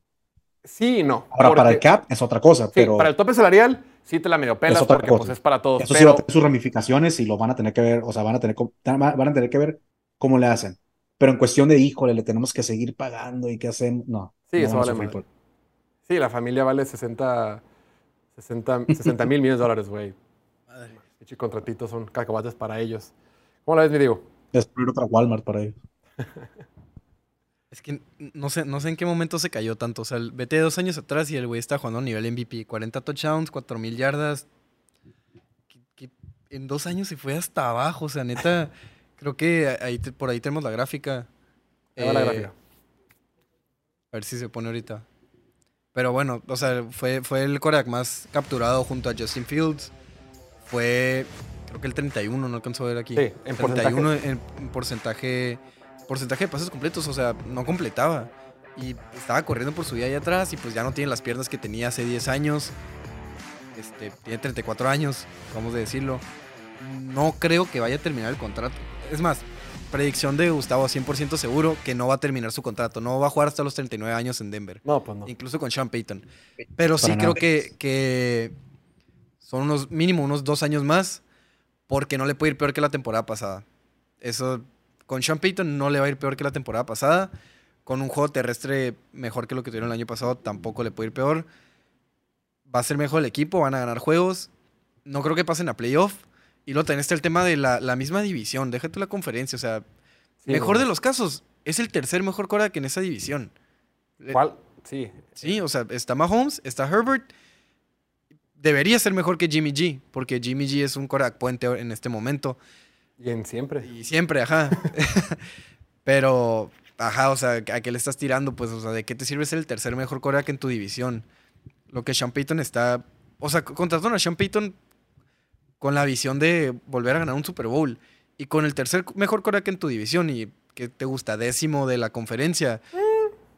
O peor, Atrás hicimos el ejercicio, no creo que era como el 14, güey. de la conferencia. Sí, güey. O sea, ahí nomás hay dos peores. Nomás estaba Mac Jones. Hicimos el No, no, no. Hay novatos ya. O sea, Stroud, Bueno, sí, Richardson, novatos. eh, Mac Jones, Kenny Kenny Pickett. Pickett. Vos ahí hicimos el ejercicio. Pues sí, o sea, pero eh, no es top 10 pues en la, en la conferencia. Si bien le va, pues se va a meter así como el 11, 10, pero sí, 100% seguro que no va, no va a jugar otros 6 años ahí. O sea, no, o que son 5, 4. Sí, ot- otros, otros cinco Sí, que le o faltan. sea, no va a jugar hasta los 39 en Denver. Pero ahora, pongamos, o sea, ya dicho todo eso, si ponemos en perspectiva las cosas, ¿qué es más probable? ¿Que este es el verdadero Russell Wilson o que estábamos bajo un- una situación terrible con Nathaniel Hacker el año pasado con los Broncos? Es que ¿Qué es también más está- probable? También está eso porque está muy raro que Gino Smith, que no ha hecho nada en toda su carrera, primer año como titular en Seattle. Tiene un temporadón. O sea, ¿será, será el sistema de Seattle? O será el otra. Pero jugador. cambió el sistema. O sea, es- también, o sea, estaba eh, el hijo de Marty Schottenheimer, Brian Schottenheimer, como Ah. offensive coordinator por mucho tiempo, luego Shane Waldron en estos últimos dos años, y en el primer año de Russell Wilson con Shane Waldron, No le fue bien. no le, no- ni le fue bien ni se quiso adaptar básicamente al esquema. O sea, tan, as- tan así, o sea, públicamente lo dijeron tanto Waldron como Pete Carroll, ¿no? O sea, que Pete- este, Russell Wilson no quiso adaptarse a este esquema, sino que el esquema se adapte a Russell. Entonces, Gino Smith ejecutó el esquema y vimos los resultados. No sé si este sea el caso en Denver, o sea, que llegó Russell Wilson y le dijo a Nathaniel Hackett, yo soy la ofensiva, yo te voy a decir qué vamos Por a hacer en supuesto ofensiva. que sí, güey. Güey, tenía su propia oficina, mamón. Claro, güey. Entonces, entonces, lo que vimos es el verdadero Russell Wilson. O sea, ese ya es Russell Wilson. Y con Sean Payton es al revés. Sean Payton es el que está diciendo eso ahora. Sean Payton Claro. dice, este es mi equipo, este... Eso es lo interesante. Creo que Russell Wilson dijo, yo, vamos a hacer las cosas como a mí me gustan. Y como que la liga le dijo, bro, lo que tú haces no funciona. Inclusive en el 2021 se decía mucho la frase de let Russ cook, ¿no? Dejen a Russ cocinar. Y valió super madre. Y era cuando usted estaba en Seattle. Fue cuando Seattle dijo, ya, güey, aquí corremos, te gusta o no, mejor sácate la fregada. Y ya fue cuando lo mandaron a Denver. Es que en 2020 fue el temporadón, entonces en el 21 pues ya confiaron mucho en él. Me acuerdo también mucho que, que su dieta y que bien metido y que según Creo que gastaba un millón de dólares en su cuerpo, ¿no? Una cosa así. Pero el año pasado lo veías y se veía gordo, la neta. Y él mismo dijo, o sea, de hecho ahorita ya está bajando de peso otra vez porque pues se veía gordo la temporada pasada y se sentía gordo, lento. No era lo mismo. Sí, gordo, bien. Pero también más allá de que, o sea, de que le, dijan, le, le dijeran, oye, tu, tu estilo de juego no sirve en la NFL, creo que Pete Carroll lo que estaba haciendo es cuidarlo, o sea, más, y, y Russell Wilson no se da cuenta. O sea, creo que tu estilo de juego, como dijo Diego, ya no es lo mismo que hace 10 años, o sea, ya tienes 34 años, no eres el novato que entró y que puedes dar mil vueltas ahí en la bolsa de protección y zafarte de los sacks y encontrar a Doug Baldwin, para quienes vimos la NFL hace tiempo, ahí profundo, este, sin problema. O sea, ya no es, ahora sí que ya no es como antes. No sé, vamos a Fíjate ver que qué lo tal. que es bien interesante, y yo creo que por ahí va. Dices, Pete, eh, Pete Carroll lo estaba protegiendo. Yo creo que ahorita lo que está haciendo Sean Payton también es protegerlo, güey. Sean Payton llega y Denver, esa temporada fue, el- lo decíamos la vez pasada, Denver es el segundo equipo que más dinero gastó en agencia libre en toda la NFL, solamente detrás de Baltimore, y fue porque Baltimore firmó a Lamar Jackson. Pero fuera de ellos, en realidad Denver fue el que dijo, vamos a invertirle este rollo. ¿Y qué ¿Y hizo Sean qué Payton? ¿Y qué, sí, ¿y qué hizo Sean Payton en la ofensiva? Es, fueron por el guard Ben Powers, que se lo trajeron de Baltimore. Baltimore, fueron por pues el sí. tackle Mike McGlinchey, que trajeron de, de San Francisco. En la ofensiva ya se recupera Tim Patrick, que había estado lastimado, y draftearon un receptor en la segunda ronda, a Marvin Mims. Entonces es... Y además, lo decimos hace rato, también firmaron a Samaji Piran, que decías tú, firmaron a Samaji Piran. Es, el mensaje es, tenemos un corredor nuevo, tenemos línea ofensiva que se especializa en, en bloqueo de terrestre, vamos a correr la pelota para proteger a, a- a Russell Wilson. Yo creo que Sean Payton, con todo y que a veces lo quieren criticar, dicen gran parte del éxito de Sean Payton se debe a que siempre estuvo con Drew Brees. También vimos temporadas con James Winston, que cuando James Winston no se volvía loco, la ofensiva funcionaba. Que Taysom Hill, cuando más o menos, sea, la ofensiva funcionaban con todo y que Drew Brees no estaba. Claro que a otro nivel, pero Sean Payton ha demostrado que se puede adaptar según su coreback. Y también Sean Payton, no es lo mismo el Sean Payton, escucharon un podcast, no es lo mismo Sean Payton, el coreback que tuvo de Drew Brees en el 2011, que el que tuvo en el 2021 o 2020. O sea, son dos corebacks diferentes por la edad, por su lentitud, por lo que sea, y se adaptó muy bien a ambas versiones. Entonces yo creo que va a ir a Sean Payton y va a decir, vamos a sacarle el máximo provecho que tiene Russell Wilson. Está bien, ya tiene 35 años, vamos a correr la pelota, vamos a protegerlo, vamos a ayudarle a que maximice sus mejores talentos y sean aprovechados. Pero yo creo que con todo y que esta temporada para Denver va a ser mejor, inclusive la expectativa está altísima en Denver. Hubo una encuesta que realizó The Athletic donde dice que el 60% de la gente piensa que Denver va a pasar a los playoffs. Y también dice, el 90% de la gente cree que esta directiva tomó buenas decisiones en el offseason. Entonces, yo lo que veo es, Sean Payton va a llegar, va a cocinar con lo que haya, con los ingredientes que haya, va a sacarle el máximo provecho que pueda a Russell Wilson, pero se va a dar cuenta que está limitado, güey. Se va a dar cuenta que dicen, güey, ya es lo mejor que pude, güey. Ya ganamos 8 o 9 partidos, güey. Ya más o menos competimos de nuestro coreback. Y tú podrás pensar, güey, tiene un contratote, pues sí. Pero si a Russell Wilson el próximo año lo cortan después del primero de junio, únicamente tendría un dinero muerto en el tope salarial de 35 millones de dólares, que no es tanto. Matt Ryan salió de Atlanta y fueron 40 millones de dólares. O sea, es un montón de lana, pero no es algo sin precedentes, es algo que ya vimos la temporada pasada. Yo sí veo un escenario, repito, que Sean Payton digan, ¿saben qué? La fregada, ya lo intenté, hicimos lo que pudimos, el tipo ya está grande, está lastimando, ya no corre, ya no es el mismo de antes, si en flaco lo que sea no funciona, den otro coreback. Si quieren que yo me quede aquí, si yo voy a pelear por campeonatos, no lo voy a hacer con un Russell Wilson de 36 años. Entonces yo creo que este 2023 va a ser el último año de Russell Wilson con los Broncos de Denver. El equipo va a absorber el trancazo de dinero, el equipo se va a aguantar y Sean Payton pervivirá y veremos los mejores años a futuro. Ahora, recordemos que Sean Payton es el. Es el. Ay, se me fue el dato. Llevan cinco coaches. No, este es el quinto coach de Denver desde el 2016. Hace dos semanas platicamos cómo Pittsburgh solo lleva tres coaches desde el 69. O sea, Sean Payton se va a quedar, güey. Ya no lo van a andar cambiando, ya no van a buscar otra cosa. Creo que Denver requiere estabilidad. Sean Payton va a decir muchas gracias, lo intentamos, pero lo que sigue. Viendo esta encuesta, Sí. ahí te va otro, otro dato de la encuesta. Gus, le preguntaron, ¿quién creen ustedes que es el jugador más valioso del equipo? Como contexto, el 12% de la gente pensó que era Russell Wilson. ¿Quién crees que votaron los fans que era el jugador más valioso del equipo? ¿Quién más está en Denver? Venga. Eh, Jerry Judy, no sé. Javante No, ya sé quién. Patrick Surtain segundo. Ah, Con claro. 68% de los votantes, Patrick Surtain Ah, sí. es el jugador más valioso según los fans de Denver. Y también por ahí preguntaron, ¿creen que Russell Wilson va a jugar todos los partidos de la temporada? Y el 55% de los fans dijeron, Nel. Claro, también tiene que ver las lesiones, también tiene que ver la edad, pero yo creo que esta respuesta de los fans de Denver, y digo, asumiendo, creo que se debe a que eventualmente va a llegar Jared Stidham.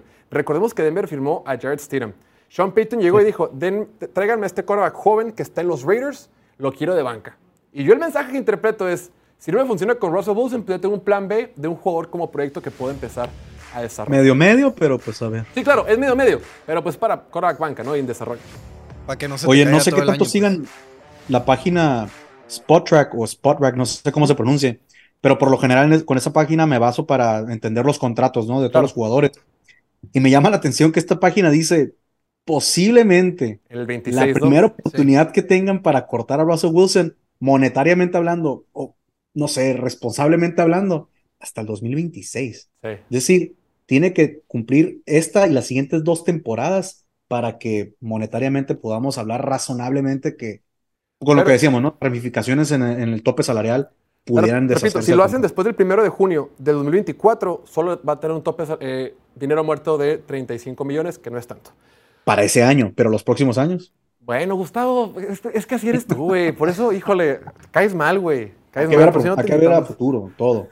Entonces quiero un pequeño break porque se nos hace tarde y ya al regreso ya están dos jóvenes promesas de la ciudad de Chihuahua que son los mejores creadores de memes en español de la NFL. Volvemos en dos minutitos. Venga. Estos son los cinco dueños más ricos de toda la NFL. Ranking actualizado 2003. El puesto número 5, Jerry Jones de los Vaqueros de Dallas. Además de ser dueño de un equipo tan prestigioso la NFL, también tiene su propia empresa petrolera y de bienes raíces en Dallas teniendo un valor de 13 mil millones de dólares. El número 4, la familia Hunt, los dueños del equipo de Kansas City. Los Hunt son una de las familias más ricas en todo Estados Unidos. Tienen una empresa de petróleo, bienes raíces, son dueños del Dallas FC y de una parte de los Chicago Bulls. Tienen un valor de 15 mil millones de dólares. El número 3, David Tepper de las Panteras de Carolina. Es un gran inversionista financiero que vale alrededor de 18 mil millones de dólares. El número 2, Jody Allen, dueños del equipo de Seattle. Jody Allen es hermana de Paul Allen, quien fue cofundador de Microsoft junto con Bill Gates. La familia Allen también es dueña de los Portland Trail Blazers y de una parte de los Seattle Sounders. Valen alrededor de 20 mil millones de dólares. Y el dueño más rico de la NFL, el grupo Walton Penner, dueño de los Broncos de Denver. El grupo es dueño de la empresa Walmart, quien es liderado por Rob Walton, Greg Penner, Gary Walton Penner y entre otros integrantes. Ellos valen alrededor de 60 mil millones de dólares. Síguenos para más contenido. Estos son los cinco quarterbacks más malos que han ganado un Super Bowl en la NFL. En el quinto puesto está Brad Johnson de Tampa Bay, un quarterback promedio para un equipo con una gran defensiva de los Bucks en 2002. tuvo una temporada de Pro Bowl ese año y después de esa temporada fue muy inconsistente y no volvió a lograr nada. En el cuarto puesto está Jeff Hostetler, si es que así se pronuncia, de los Giants de Nueva York. Siempre fue el suplente de Phil Sims. En los últimos partidos de la temporada de 1990, Sims se rompió el pie y tuvieron que recurrir a Hostetler. Ganó el Super Bowl después. Ya estamos de regreso completamente en vivo en el show de Piloto Fútbol. Ya estamos en el último segmento del programa y como siempre, como todos los martes y jueves que estamos aquí en su show favorito y de confianza, ya es la hora. La hora de las risas, la hora de la comedia, la hora de recibir a los dos jóvenes promesa de la ciudad capital del estado de Chihuahua, al señor Kevin Lamas y Chuy Aguayo. Caballeros, sean ustedes bienvenidos. ¿Qué hubo, qué hubo? ¿Cómo andan? ¿Todo bien? Diurna. No, ¿Todo ya, ya, pre- ya predijeron que Russell Wilson llega al Super Bowl o no. O llegamos tarde. Güey, ya, ya me arruinaron mi pick del fantasy. Yo iba a escoger a Pacheco, güey. La primera ronda. La primera. No mames, yo iba a agarrar a DJ Moore, güey, y ya, ya me mandaron Ya agárralo, güey, pinche Gustavo no sabe nada, güey. Agarra, agarra a DJ Moore, güey. Lo traemos nomás porque pues, no vino Oliver, güey, pero sí, sí, sí. Sí, agárralo, con confianza. Está, está bueno, lo voy a agarrar, güey. Y justamente, eh, pues ahora sí que arrancamos calientitos, de eso vamos a hablar del día de hoy. Traemos Échale. bastante material de eh, el fantasy y de la, la serie de Netflix. Aquí, pues yo después de agarrar todos los jugadores que recomendaban evitar en el fantasy, güey, una vez me pasó de que literal agarraba a los que tenían más nombre o, o, o, pues sí, o sea, los que mejor sonaban y, y terminando el draft vi un video de que YouTube de que los jugadores que debes editar y había como tres de los que había agarrado. Oye, güey, eso te pasa cuando no tienes la, la nueva versión del Madden, güey, y que te quedas con los jugadores que eran 99 antes. y, ah, pues voy a agarrar ese. Ah. ese es güey. Ándale y terminas ahí haciendo el ridículo, güey. Puta madre, y drafteándolos ahí, cambiándolos en la tercera semana, güey. Y aquí está, piloto fútbol, después de que los jugadores que recomendaron evitar en el fantasy promedien 20 puntos por juego. Güey, por eso Lo invito a que- Gustavo, güey, para que le tiren a él. Yo nomás estoy aquí El- cotorreando. No, es que mi amigo no se anda con medias tintas, él es el 100% asegurado, güey. Entonces, Con 100%. don 100%, entonces lo que diga él hay que prestarle atención, o porque la puede cagar bien macizo, o, o la puede ir al 100% efectivo. No, güey. el año pasado lo que hacíamos en el podcast es que le llevábamos. Sí, le, le- le tomábamos nota de lo que escogía y el miércoles siguiente, porque teníamos fantasy los miércoles. A ver, amigos, este cabrón dio .08 puntos, ¿qué onda, güey? O sea, pude haber escogido otros 35 jugadores que les iba a ir mejor y me recomendaste a este. Y es bueno para rendir cuentas. Oye, eh, eh, así le vamos a hacer. Y bueno, y lo que habrían ahorita, güey, de la NFL, volteando a ver Europa, güey, siempre. Ya ahorita tienen, ¿cuántos juegos? Cuatro, ¿no? Allá, güey. Son cinco, Y ¿no? aquí, cinco, fíjate. Cinco Son y dos Latinoamérica, en papá. Tottenham, uno en Wembley y dos en Frankfurt. Sí, ajá, no. Es en Múnich. ¿Cómo son? Son dos en Alemania y tres en, en- en Inglaterra. No, ¿no? son en Frankfurt los dos. Sí. Güey, pero esto aquí les vale madre, güey. Se ponen a hacer conciertos dos días antes de juegos, güey, y nos Les lo vale, güey. O sea, eso nadie nunca nos lo va a perdonar, güey. Pudimos tener uno de los mejores juegos en la historia de la Literal, NFL, güey. Y Pinci, Shakira, güey. Y todos hicieron su desmadre en el Estadio Azteca y valió pito. Oye, pero, ¿quién vino? Panteón Rococó, no me acuerdo. No, Shakira, güey. Era un concierto de Panteón Shakira. Rococó. Y, y, y ahí estaba toda la racita bailando y pues dejaron el pasto hecho cagada y, y se Míralo, jugó, míralo, míralo, míralo, míralo. Oye, todo un chaborruco ya el Jorge, güey. Y aquí, aprovechando que hablaron de Russell Wilson y Sean Payton, aquí está Sean Payton después del minicamp de Russell Wilson. Nunca había visto a alguien tan, pero tan imbécil. Qué mamón, Léanlo con la voz de Tulio, güey. Léanlo con la voz de Tulio de 31 minutos. Es más, Oye, es oye, más cómico. Diego, ¿tú crees que Sean Payton ya tenga en favoritos el número de Tyson Hill para marcarle en cuanto tire una intercepción el Russell Wilson? ¿O cómo la ves? Taysom Hill sigue de quarterback. Eh, quarterback, quarterback, tight corredor. Pero ¿cuál es su posición oficial? Bloqueador, güey. No sabría decirte. Creo que el oficial Creo ya que lo tienen como. Creo que en Fantasy ya es tight end oficial. Según yo. O sea, ya no lo pone como coreback. Según yo, no. No, es que ah, es, un pedo porque. O sea, hay veces que. O sea, puede empezar el año como end y luego de la nada tiene una semana que es quarterback titular. Y pues te quedas de que, ah, cabrón, o sea, tengo un quarterback titular de end a huevo, o sea, y luego se hace un cagadero y luego lo, pone de quarterback y luego ya lo quieres de end otra vez y está ahí ocupado. Al rato No se lo va a llevar Sean Payton, güey, que no te extrañe. Ahorita lo tienen como quarterback 4. En conclusión, banda, no elijan a Tyson Hill porque les va a destruir. todo. A menos que No sabes ni de qué va a jugar, güey. En conclusión, no lo agarren en el pinche fantasy, güey. A ver, No este agarra- último meme ¿Cómo no, güey? de Russell Wilson. Ah, sí, que dice, lo que estabas diciendo ahorita, ¿cuánto va a durar, güey? Eh, ¿qué tiempo te quedarás en Broncos, Ross? No lo sé, tres o cuatro. ¿Tres o cuatro qué? ¿Días? me- ¿Semanas? ¿Meses? ¿Años? Tal vez cinco, güey. Aquí el pedo es cuánto lo va a aguantar la gente de los Broncos y cuánto lo va a aguantar Shane Payton, güey. ¿Crees que si juega culero, o sea, sí lo banquen chinga, güey? Yo creo que, Sí, yo creo que va a tener una correa corta, güey. Machín, güey. Yo creo que lo van a traer cortitito, güey. Le van a decir, güey, sé un buen soldado, aguántate las, aguántate, haz lo que tengas que hacer, cobra tu super cheque que estás cobrando y ahí muere, ¿no? Y ahí muere. Sí, yo también siento que esta, o sea, les va a ir mejor que el año pasado, pero no va a ser como que Sí, el, tiene que el ser gran mejor, cambio, güey. El año Sí, pasado sí. fue ridículo, güey. Yo pienso que el para tuvieron temporada- bastante tolerancia esta temporada. Creo que primer partido de dos, tres intercepciones y banca ya no regresa. No, y luego vaciaron la pinche cartera, güey. O sea, ya ahorita es como que ya tiene que funcionar, sí o sí. Güey, yo pienso que para mitad de temporada su jersey ya va a estar en rebajas en Walmart, güey. Va a estar al lado de accesorios para lavar el carro. Ya va a estar ahí en rebaja, vas a comprar motita en Denver y te lo van a regalar, ¿no, güey? Oye, y aquí, aprovechando, también nosotros estamos bien hypeados con el nuevo, el estreno de, de la serie de Coreback, güey. No es una semana normal, no, va- no vamos a estar totalmente sin NFL, ya mañana sale, güey. Bueno, hoy a la una de la mañana para, para el centro de México y para todo lo que no es puto Mexicali a la verga. Entonces, entonces hoy vamos a, a estar a la una de la igual. mañana. Güey, yo sí me voy a desvelar, güey, chingue su madre. ¿Sabes cuál Oye, es el Chuy, pedo? oye. Sí, güey. Es que iba a salir todo de putazo. O sea, la neta, Sí. po- por el bien del show y del entretenimiento, me hubiera gustado que fuera uno por semana, ¿no? Para pues, que se genere morbo y que, ah, pues, siguiente episodio, todos listos, ¿no? Sí, A ver, hay que como para analizar. ¿Cuántos vamos a ver de aquí al siguiente jueves, güey? Todos. Yo todos, Yo todos. Los ocho. todos, sí, pelada, yo sí, todos. Tengo que cuidar a mis hijos, güey. Mañana hay todos zombies, pero sí, yo, yo creo que sí me aviento los Oliver ocho. Pues no mames, lo, he- lo he estado esperando desde hace un chingo. Entonces sí, Sí, le pelada. voy a decir a Vamos a Martín que los vea para. El, el jueves viene Martín, viene Emilio. Así que se vengan bien preparados. Oye, y, y aquí, güey, los estrenos que todos esperan, güey, el de Barbie, el de Oppenheimer. ¿qué el pedo con Barbie, güey? Pensé que había salido, güey. Yo juraba que No, güey, ¿Qué pedo sale con la- el 20. ¿De cuándo, güey? Le Ah, no, el 21. Le falta. Esta semana la que sigue sale. Güey, Sí, el, el ¿cuánto 20 de tiempo llevan los memes de Barbie, güey? Llevan Un tre- chingo, tres o sea, meses. Imagínate ya que salga.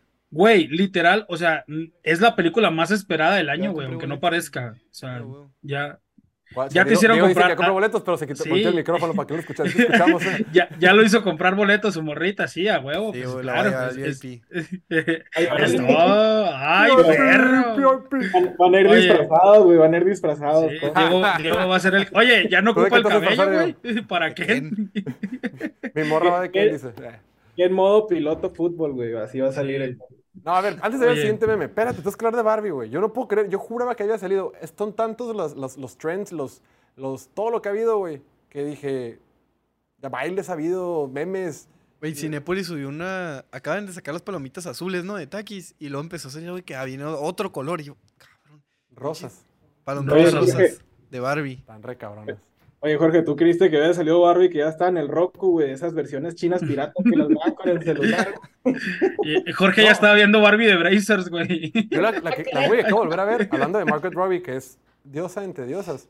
Claro, güey. Acabo de volver a ver la de Wolf of Wall Street, güey. Hombre. Ah, No, no mames. Pero cabrón, papá. espérate, güey. Yo esa película la vi, la vi una vez, esa película hace cuando salió, hace 5 o 6 años. Lo que había salido. 2016, son 7 años. Pues 7 años. Yo la vi en, fuimos al- en, Cali- en- en- aquí en la frontera, en Caléxico, güey. Pero esta vez fui con mis papás al cine, como que estábamos, fuimos a, a hacer unas compras al mall y la fregada. No, mames, No, güey, qué es incómodo, 2013, güey. 10 años. Ah, sí, sí yo, yo- yo en la carrera todavía, güey. Sí. Sí. Fue un verano que está en Mexicali. Me dijeron, vamos a ir acá, cruzamos a- al, otro, al otro lado, a hacer unas compras, acompáñanos. Ah, sí, llegamos, comimos, hicimos unas compras y de repente no quieren ir al cine. Sí, dije, ah, dicen que la Wolf of Wall Street está buena, güey. Y para esto, güey, como le vimos en Estados Unidos, la neta, mi, mi papá sí, mi papá habla, entiende el inglés más o menos bien, mi mamá, pues más o menos no tanto, pero lo entienden en cosas básicas. Cuando es así de rápido con una película, pues batallan. Entonces estamos en el cine, güey, viendo la mitad de película y pues no estás viendo porno, güey. Todas las películas viendo porno. Y, y luego dices tú, bueno, mínimo es porno que mis papás lo entienden porque tiene subtítulos o algo. Nel es así, porno. No mames, güey. Pero entonces la volví a ver porque me salió un que el TikTok. cine allá no tiene subtítulos. O sea, Claro, porque- pues ajá. porque es en Oye, inglés. fue, sí, fue claro. todo un manual de qué no hacer, güey, en tu vida. ¿Cómo Porque es escena tras escena, güey. Entonces, Sí, como que y esa película la vi. Y aparte, en aquel entonces yo estudiaba finanzas. Entonces, que, ah, no, pues tengo que verla porque yo estudio finanzas. Nomás pinche película porno, güey. Pero, este, la volví a ver, güey, hace... La semana pasada la vi. Y no me acordaba que Margaret Robbie salía como Dios la trajo al mundo, güey. Estuvo interesante. Y dije yo, Sí, órale, sí, no sí, me eso acordaba es- de haber sabido. Es de haber sabido. Es que yo la película Perdóname no- Dios, No, oye, no, que perdóname Dios por lo que estoy a punto de hacer. que-. Pero es ¿sabes qué? Como fue un episodio tan incómodo con mi mamá, mi papá también, pero mi mamá más, güey. Como que la película la medio. estaba como bloqueada, güey. Yeah. Entonces, sí. Bien, bien por, pues sí. bien por DiCaprio. A ver si sale también en topless en la de Barbie. No creo, la neta, pero quién sabe. Imagínate los morrillos Oye, Oye, que nos, que nos pongan el meme pasado, a ver si Dante nos puede poner el meme pasado, güey. Que no lo comentamos, que es como vamos a quedar, Diego y tu servidor, que sí vamos a ver todos Dice los, aquí en los comentarios que te episodios. sacaron punta, Chuy. Míralo, Sí, güey, me, me sacaron punta ya. Anda bien línea. Desde que me tunearon, ahora que fui al doctor, güey. Ya, ya, te me, nuevo, ya ¿no? me sacaron punta. Oye, te decía, así es como vamos a quedar, güey, después de ver la pinche serie de Corea en un día, güey. Con, toda con todas las ojeras. Oye, Netflix se tardó un año, mamón. O sea, toda la temporada, güey. Y viendo que nos la aventamos en un día de que espérense, cabrones, ¿no? La que- la neta lo haber hecho uno por uno, güey. O dos. dos. Sí, por ejemplo, The. Last Dance, The Last Dance salía en uno por uno, o sea, uno a la semana. Ahí tenías a toda la pandilla, güey, juntándose uh, los Exacto. domingos o lo que sea. También el caso de Luis Miguel, güey. Luis Miguel creo que fue un ex- exi- exitazo porque era Sí. todos los domingos a las 9 o a las 8, la hora que sea. Tenías a todo México hablando de Luis Miguel todos los domingos. Exacto. ¿Cómo Como ahorita de la casa de los famosos, pero sí, ahí vamos. Oye, yo cada que salga el hermano de Patrick Mahomes en la serie, güey, chamaco miado, güey, que chingue a su madre. Oye, ¿crees? No creo que alcanzara ya a salir lo de que estaba arrestado, ¿no? O no creo que lo saquen. ¿Tú Tiene, qué- tiene No, que haber pues un villano siempre, Chuy. Tiene que haber un villano siempre. A huevo que va a salir, güey, para, para que la gente lo odie. Oye, pero el villano acá en conjunto es toda la familia de Patrick Mahomes, güey, no, no nada más el hermano, güey. El villano son todas las escenas donde no salga Patrick Mahomes, Chuy. Exacto. Vamos a ver qué tal. Dice Vamos a ver qué. David Omar en los comentarios, dice piloto y el baúl de los recuerdos. Pues sí, así ha sucedido. Hubo, hubo un meme que no pusimos, que nos lo brincamos rápido. ¿Lo podemos repetir? El de quarterback. Sí, el de Jeffrey, Jeffrey Dahmer. No, ese sí. No, Ya el de las ojeras, ya dijimos, era el que se había perdido. ese. Ese, ese es el de Jeffrey Dahmer, sí. Ya te dije que veremos toda la serie de Mahomes y luego podrás decirte. ¿Sí la vieron ustedes esa serie, güey, la de Dahmer? No, pero sé de qué va. Sí la empecé. pero no la terminé. Cara de Eh, loco, pues en, ¿no, güey? en- en esa escena, güey, el vato obliga a uno de sus tantas víctimas, güey, a ver a huevo un, un, pues algo, ¿no? Y por eso ¿Qué le dice que, que vamos, no me acuerdo, güey. ¿Tú sí te acuerdas que la viste? Sí, sí la vi, pero. Ay, güey, no me acuerdo, güey. No era Bob Esponja, te lo puedo asegurar, güey. Era No, algo creepy. según yo no era algo tan culero, o sea, si era una película, pero bien, o sea, una película aburrida, pero así de que no era nada así de sangre ni de porno, pero pero pues estaba aburrida la película y de que la vamos a ver y ese güey todo feliz Le, viendo. pus- le puso el partido de Denver contra Colts, güey. del- Le puso el, le puso el partido de Denver, sí, ya sé, güey, pinche terror, cabrón, no mames, imagínate. No. Tú sí te lo avientas completo otra vez, Jorge, ¿o puedes no, poner highlights de la temporada de Denver 2022, güey. video de un minuto. quedó 11 Ah, el pinche video de, de 7 segundos, güey, no mames. Es, es- es un Vine para los que estamos más grandes. Raza, nos tenemos que ir. Estimado Chuy, estimado Kevin, como siempre, muchas gracias. A usted los vemos el próximo jueves.